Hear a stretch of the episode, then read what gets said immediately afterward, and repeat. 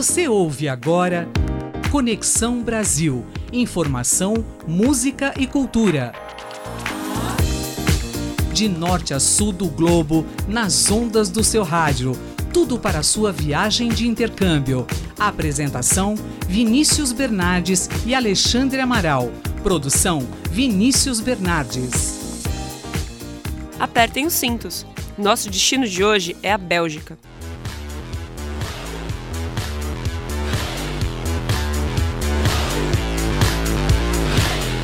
Abrem-se em definitivo os microfones da Rádio USP para mais um Conexão Brasil, programa que te leva para qualquer lugar do mundo na frequência do seu rádio. Eu sou Vinícius Bernardes e te acompanho pela próxima meia hora.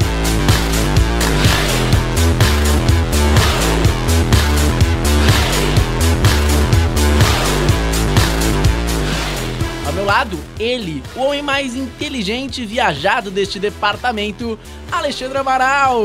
Fala, Vini, fala pessoal, os ouvintes aí. Um abraço, um prazer estar com vocês aqui de novo.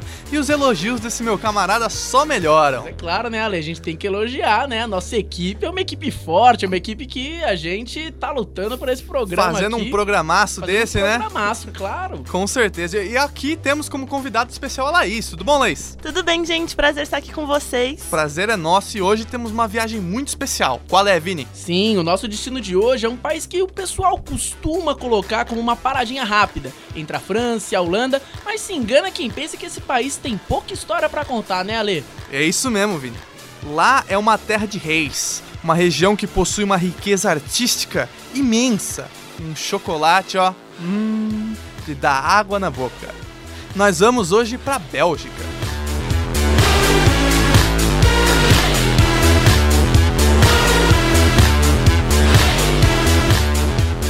E Ale, ajuda a gente a contar essa história é a Laís Naves da Assunção. Ela tem 21 anos, faz marketing na IASH e ela foi pra Bélgica entre fevereiro e agosto de 2018. Ela tá no quinto ano do curso. A Laís, ela pratica vôlei, é representante discente do curso e ela disse pra gente que ela já queria fazer intercâmbio no início da faculdade. Assim que entrou. Assim que entrou, ela falou assim que já tava com vontade, queria ir viajar de qualquer jeito. Acabou escolhendo a Bélgica, que é um país que tem várias línguas lá, e quando ela foi pra lá, ela se deparou com aulas em inglês, coisa que facilitou a estadia dela lá, e a Laís morava, entretanto, na parte que falava francês. Laís, você tava falando pra gente que você aprendeu alguns termos em francês na hora de se comunicar com o pessoal dessa parte. Como é que foi essa diferença de linguagem? Você se adaptar ao francês, ao inglês e até ao holandês que também é falado lá? Então, gente, eu tinha um aplicativo. É, eu, eu paguei pra, pelas aulas no Babel. Então eu aprendi, então eu cheguei até o nível intermediário por lá. Hoje eu. to- toda a comunicação que eu fazia foi porque eu aprendi com, com antecedência. Um pouco do francês. E quando você tá lá e você precisa falar, você começa a entender. É um negócio muito louco. Você parece que simplesmente as coisas começam a fazer sentido. E você nem sabe por que está fazendo sentido, mas estão. Então, coisas pequenas, óbvio, precisava ir no supermercado, precisava ter alguma interação rápida. Eu conseguia, hoje eu falo mais do que isso, mas na época era assim. É meio que a necessidade faz você aprender a se virar, né? Sim, com certeza. E a língua chegou a te derrubar em algum momento lá? Sei lá, você tinha que falar uma palavra em francês, mas aí falou em inglês, em holandês. Gente, eu sofri. ah, eu tava. Eu ia de bicicleta até a estação pra eu pegar o trem pra ir até a, a parte holandesa, que era onde eu estudava. E eu sofri um acidente, o carro bateu em mim. Eu estava na minha bicicleta, eu voei por cima do carro. Meu Deus. Não aconteceu nada comigo. Apenas a minha, a minha marmita quebrou, fiquei chateada porque eu tava levando o meu almoço. Aí o cara veio falar comigo, hum, falou é, desculpa em francês, e eu fiquei assim, meu Deus, eu sofri um acidente de carro aqui agora, e eu não sei falar com a pessoa que tá tudo bem ou qualquer coisa nesse sentido. Você só mandou o joinha e deu aquela. Eu falei, ok. tipo, tá tudo bem em francês. E foi isso, o cara não falava inglês, então ficou por isso, montei na minha bike e fui embora. Sucesso. Bom, ô, ô, Laís, então você ficou aqui na Universidade KU Leuven, Isso, certo? certíssimo. Lá na Bélgica. Então eu já vou te perguntar, porque a Bélgica é mais incomum, né? Sim, Então por que a Bélgica? Você falou que você sempre quis fazer um intercâmbio. sim. Tem algum motivo especial por que você escolheu esse país ou essa universidade? Foi pelo curso ou foi porque quero viajar e vai ser aqui? então, quando a USP abriu o edital de intercâmbio, eu peguei um daqueles editais grandões que eles abrem 90 vagas. E a Bélgica era um uma das melhores universidades, então ela estava para cima da USP no ranking do mundo. Esse edital era da Alcane? Só pra... Isso, Ou da Alcane, para esclarecer, pessoal. É, e aí ela era 68 no 68ª no, no ranking mundo. E eu coloquei ela como minha primeira opção, porque eu acreditava que eu tinha nota para aquilo. E aí tinha também a questão que eu tenho família na Bélgica. Então, isso facilitaria. Muitos amigos meus foram e eles falaram que sentiam muita falta dessa interação Brasil, etc.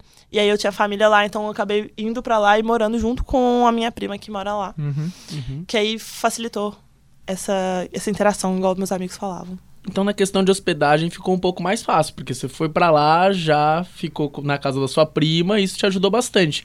Você sabe se é muito caro morar lá, o custo de vida lá? É, é bem caro. É, a USP dá o dinheiro pra gente. É legal falar, não sei. Porque você consegue a vaga e aí você consegue também, ou junto com o edital de vagas, ou com o edital separado, a USP pode te dar de 20 a 25 mil reais pra você ir fazer seu intercâmbio. E esse dinheiro às vezes não é suficiente, infelizmente. Então, cerca de. para você morar sozinho num, no campus da universidade na Bélgica, que é um país mais caro, seriam 300 euros mais ou menos por mês, Nossa. sendo que os 20 mil reais, se você dividir por os seis meses, ficaria em torno de 700 euros por mês para você se manter. É, um diferencial da Bélgica é que você pode trabalhar lá. Então, eles te dão um visto de quatro hum. horas para você trabalhar. Uhum. Só que você tem que ir com o dinheiro, se eu não me engano, são 650 euros comprovados que você tem na sua conta para você ficar por mês que você for ficar lá. Então, que é para você não ter que depender de nada. Exato. Então, você teria que já ir com o dinheiro. Chegando lá, você poderia trabalhar, mas você teria que ir com o dinheiro. Uhum. Então, o fato de ter ficado na casa da minha prima facilitou, porque eu, teria que, eu, tinha, eu tive que pagar várias outras coisas, como a minha ida, a minha volta, é... como é que é o nome? Passaporte, etc. Ah, sim. E se você chegou a trabalhar lá, Laís? Trabalhava, mas eu trabalhava como voluntária num, num espaço que eu sinto muita falta, inclusive, chama Pangaia, que é Pangaia de Pangeia mesmo, então hum. é a hum. união dos, dos continentes. Que bacana. É, era, era uma, é uma área de Relações internacionais. Então, todos, vários intercambistas ficavam lá e eu trabalhava lá. Fiz vários amigos, inclusive. Ainda tenho esses amigos. Ainda bem. comigo, que eu fiz na Pangá, então eu era bartender. E além disso, eu tocava um projetinho que era um projetinho de abraços. Bem legal, porque os belgas eles não gostam de se encostar. Ah, não? Não. E eu consegui fazer com que eles se abraçassem. Foi, assim, a vitória do meu intercâmbio. Eu falei assim: meu Deus, os belgas estão se abraçando. É, foi bem legal. Olha só, a USP mudando o mundo, a USP mudando o comportamento das pessoas. E Laís, aproveitando aí que você falou sobre a sua experiência na casa da sua prima, a sua experiência com os belgas, tem algum ponto turístico que você diria que é imperdível para quem vai para Bélgica? Olha, lá onde eu morava em Waterloo, tem o Leon, que é um leãozão você tem que subir 250 escadas para chegar nele. Venta muito, ele é muito lindo. As pessoas costumam ir. Mas na Bélgica, na Bélgica, a maioria das pessoas vão em Bruxelas, então você tem que ir na Grand Place de Bruxelas, que é maravilhosa, onde fica a prefeitura. Não sei por que euro europeus eles têm alguma coisa com prefeituras bonitas. As prefeituras são muito lindas, parecem castelos. E eu, sim, é muito, são muito bonitas. E tem, eu aconselharia ir em Bruges que é uma uma cidadezinha no interior da Bélgica que é muito linda, parece uma cidadezinha encantada. Realmente parece uma cidadezinha de conto de fadas. Que valeria a pena ir. Você falou de Bruxelas, né? Uhum. Bruxelas é a capital da União Europeia, né? Então, na minha cabeça aqui, eu fico imaginando que sempre deve ter algum grande evento acontecendo. Seja eleições, parlamento, alguma coisa assim. Quando você foi visitar, você pegou alguma coisa assim? Te chamaram para participar dos debates? Como foi? então, eu cheguei aí no parlamento, sim. Só que eu fui num domingo, você pode participar, as reuniões do parlamento são abertas, então, não todas, óbvio, mas algumas são abertas, então você pode participar, só que é quarta-feira. Quarta-feira tinha aula. Uhum. Infelizmente uhum. não pude, mas visitei sim o parlamento, é lindo, gigantesco o parlamento da União Europeia.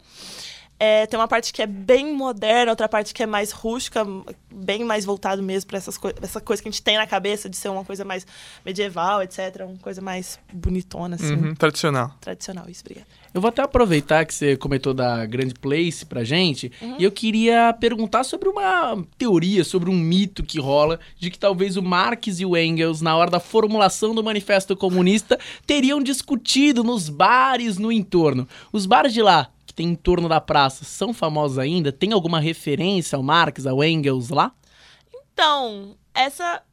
Isso eu nunca ouvi falar lá, mas sim, os- tem, tem vários barzinhos pra você tomar um chocolate quente, chocolate belga, pra Ah, comer que uma batata frita. Inclusive, é, em inglês, batata frita é French fries. E na Bélgica, você não pode chamar de French Porque fries. na verdade foi inventa- inventado na Bélgica. Exatamente. Então, se você quer pedir, você pede Belgian fries. E aí eles te servem com mais ânimo. A Ânimo. batata frita. e claro, o waffle, né? O waffle é bem famoso também lá. São as os comidas típicas deles. Agora, mas não vamos parar por aí, não. Ô, Laís, tenho duas curiosidades, na verdade, duas relacionadas com comida, óbvio, né? à Porque- vontade.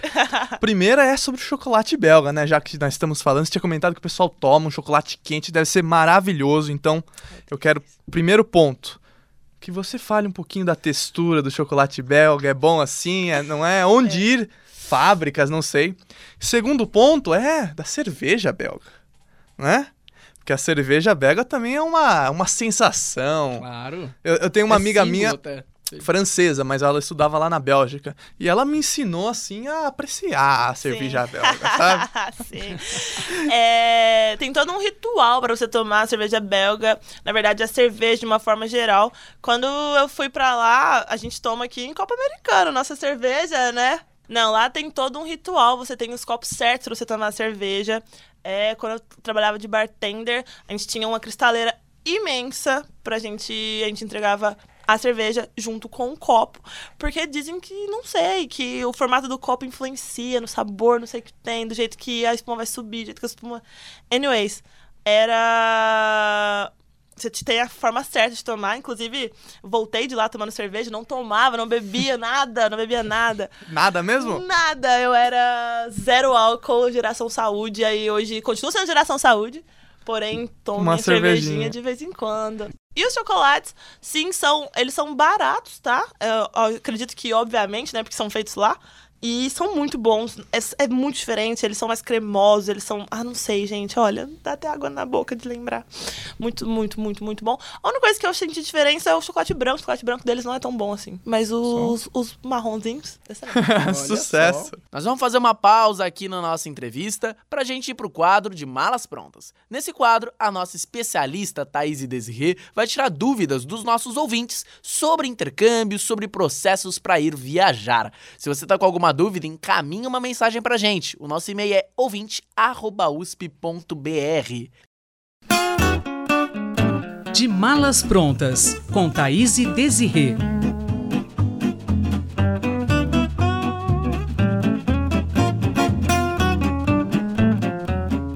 Thaís, uma ouvinte escreve pra gente dizendo que vai fazer uma viagem com uma companhia de viagens no próximo semestre. Ela pergunta se ela deve fechar previamente os pacotes com essa companhia ou se ela pode ou se ela deve, né, fazer a viagem sozinha, de forma autônoma, escolhendo determinados lugares diferentes pra conhecer no local. Vinícius, a contratação de companhias de viagem ou o- a viagem em si solitária, autônoma, ela depende muito do perfil da pessoa.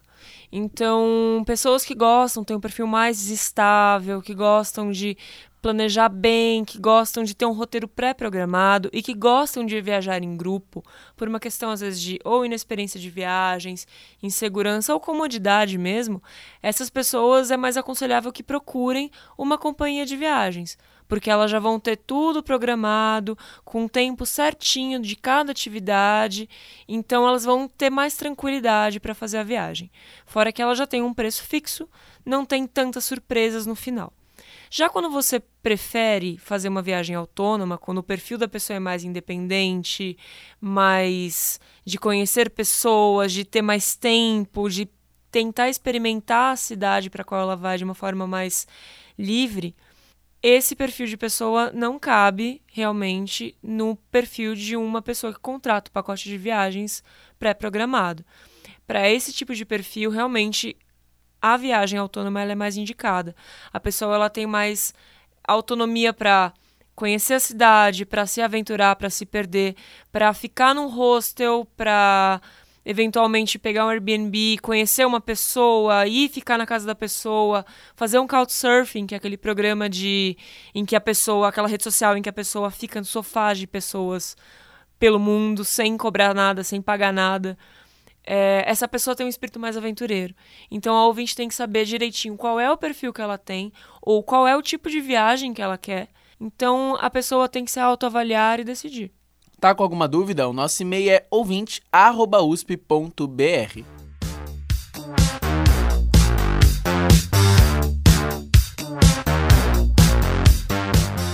Estamos de volta aqui com a nossa convidada, Laís Naves da Assunção, que está conversando um pouco com a gente sobre a experiência dela na Bélgica. A Laís, ela é aluna do curso de marketing da EASH, lá na USP Leste.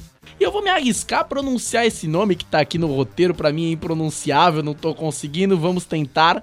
Mannequin. Como é que foi para você ir visitar o Mannequin? Eu acredito que tenha falado totalmente errado, por favor, Laís, me corrija. Quem é o tal do Mannequin? Mannequin, isso, nosso rapaz. Então, gente, o certo. bendito do Mannequin, eu acredito que seja Mannequin, porque é holandês, né, não sei. Mas eu chamava ele de Pipigai. Pipigai. Porque é Sensacional. Um... Por quê? Porque, eu não sei se vocês já viram a estátua, é um... ela é muito pequena, é... você chega na... No... Você anda a Bruxelas inteira para chegar nesse bendito.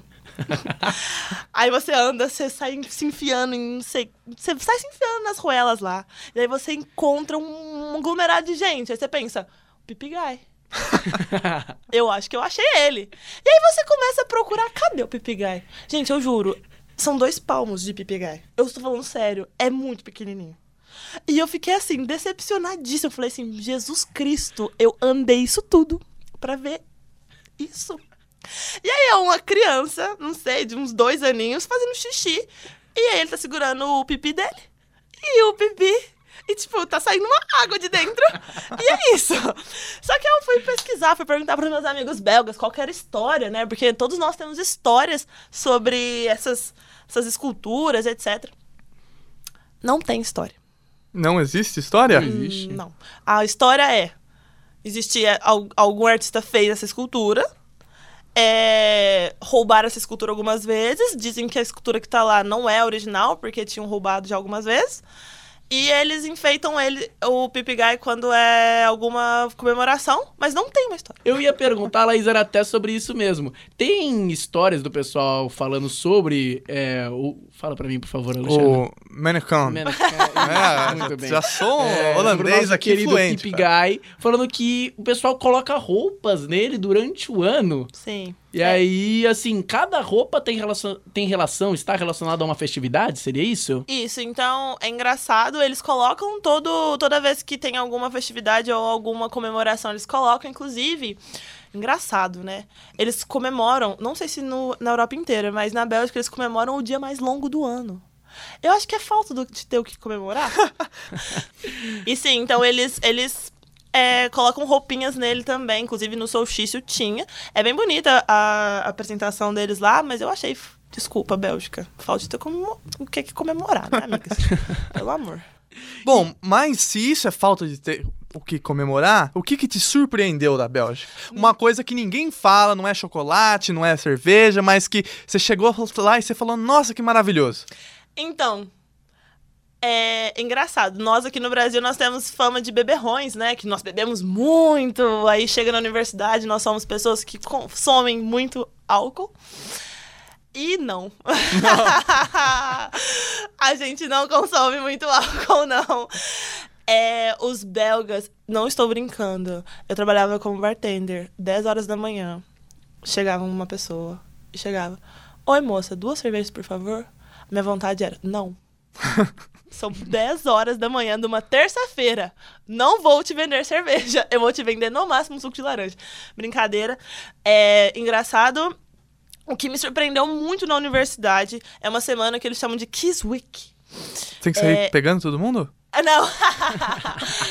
Vai saber, Isso é a né? mesma coisa. eles não. e, Outra coisa, eles não se beijam lá. É, essa cultura de, de ir em festa, em balada pra se beijar, não existe lá. Lá eles vão pra balada pra beber. E aí, essa semana é uma semana da troca da, do diretório acadêmico deles lá de, da faculdade que eu estudava, que era Economics and Business. E tudo é de graça. Cervejas de graça, todos os tipos de cerveja, você imaginar, de graça. Eles montaram um negócio gigantesco dentro de um campo. Então tinha roda gigante, carrinho bate-bate, tinha comida de graça, tinha batata frita de graça, tinha tudo de graça por uma semana. E inclusive a cerveja, inclusive a gente ganhava os copos das cervejas, que eu comentei, né? Que tem o copo certo, ganhava a cerveja e o copo. Sério, essa semana eu tenho até uma camiseta. pra lembrar. Pra lembrar pra sempre. E nós vamos fazer uma pausa agora aqui na nossa entrevista, porque é hora do Diário de Viagem. Diário de viagem.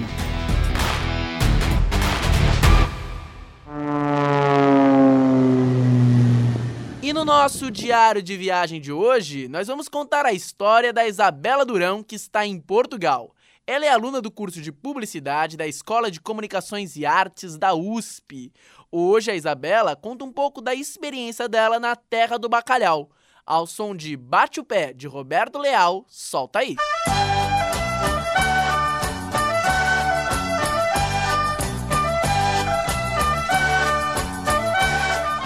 Oi, meu nome é Isabela, eu tenho 21 anos, eu estudo na ECA e agora estou fazendo intercâmbio aqui em Lisboa.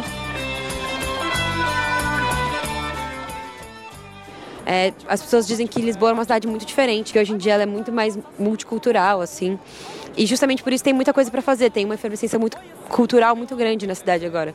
Então, todos os dias tem uma abertura nova de exposição, uma galeria nova, tem mostra de cinema, tem evento de teatro, tem festival de música, assim, o tempo todo. Você nunca vai ficar sem ter o que fazer em Lisboa.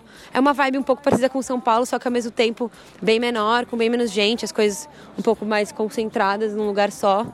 E também bem mais segura, né? Que Lisboa é a capital mais segura da Europa. Então é um lugar muito legal para morar. E assim, se você também não quiser fazer as coisas que tem para fazer aqui, dá para ir muito rápido para uma cidade perto.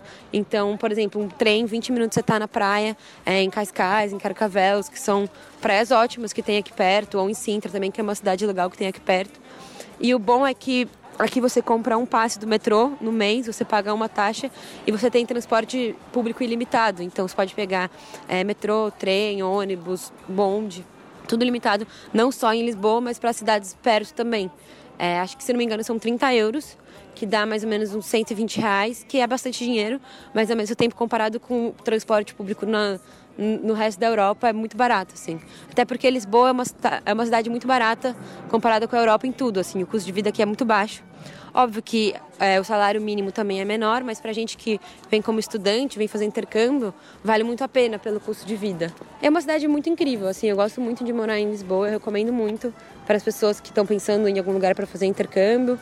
É, para mim está sendo uma experiência muito legal, principalmente como moradora, assim, como turista também é legal de conhecer, mas eu acho que morar em Lisboa é uma experiência muito legal, assim, as coisas que você conhece no dia a dia, assim, os cineminhas, os parques, são muito, muito legais, então eu recomendo bastante.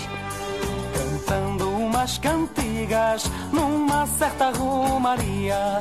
Conheci a Albertina, era assim que ela fazia. Dois passinhos pra direita e mais dois pro outro lado. E com a sua dança ela deixou-me apaixonado. Aí bate o pé, bate o pé, bate o pé. Aí bate o pé, faça assim como eu. Aí bate o pé, bate o pé, bate o pé. Foi assim que meu E agora, Lê, nós vamos pro nosso quadro que é símbolo do programa também, né? Nós vamos pro nosso quadro Dá Pra Acreditar. O que, que é o nosso quadro Dá Pra Acreditar? Fala aí, Ale. Então é o seguinte, não dá pra acreditar, é a história mais absurda, surreal que você passou lá fora. Eu quero saber, todo mundo lá em casa quer saber que tá ouvindo, qual foi a história mais bizarra que você passou lá fora que dá pra acreditar. Eu tô tentando pensar. É. Eu não sei se eu posso falar. Conta, o microfone é aqui seu. pode tudo. Aqui pode tudo, tá Gente, liberado. Eu posso falar mesmo? Pode. Vocês têm certeza? Sim. Eu fui pro King's Day. E é a desculpa pra beber demais, né? Só que aí eu bebi muito e eu comecei a chorar. E aí as pessoas, por que você está chorando, Laís? E eu, eu fui embora com meus amigos chorando. O que, que aconteceu? Eu, um dia antes de ir para o King's Day, eu fui para casa de uma amiga minha em Leuven, porque eu não morava em Leuven, como eu falei, eu morava na parte que falava é, francês. E aí, eu tinha levado um colchão inflável da minha prima emprestado. E o colchão inflável, eu perdi aquela rosquinha de sair o ar. E eu tava chorando em Amsterdã porque eu tinha perdido a rosquinha Do colchão inflável. do colchão inflável. Eu no meio de Amsterdã, lá com a cidade linda, chorando, meus amigos. Por que, que você tá chorando? A rosquinha. Eu perdi a rosquinha. Gente, eu juro, eu respirei o negócio. Eu não acredito! Mas é. é- eu, eu não consigo pensar. Fo- Foram tantas histórias sensacionais que eu tive naquela Bélgica que. Essa foi engraçada, né? Porque eu tava chorando, mas. É isso. Can't stop me now, cause I'm standing on the edge. Laís, você é uma figura e com certeza vamos querer ter você mais vezes aí pra frente pra contar um pouquinho mais da Bélgica. Então Pode tenho que agradecer muito a sua participação aí, muito obrigado por participar do programa. Agradecendo sempre a nossa equipe que tá aqui nos bastidores e ajuda a gente, ao nosso querido Djalma, ao nosso Alexandre, ao Ale que apresenta aqui, ancora o programa comigo, a nossa querida Laís, tanto você, Laís, que tá aqui com a gente, quanto a nossa Laís, que também trabalha nos bastidores, a Thaís, a Bianca e toda essa equipe maravilhosa que ajuda a colocar esse programa no ar. Eu queria desejar uma semana linda, leve e gostosa pra vocês, cheia de sonhos, cheia de vontade de viajar. Um obrigado pra você, Laís, um beijo grande pra você que tá aí do outro lado e uma ótima semana.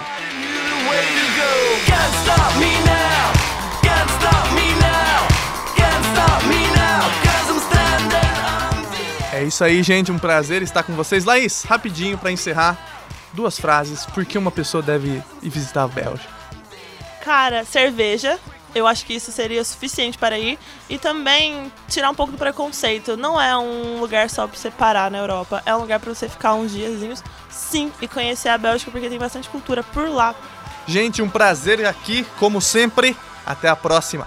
Tchau.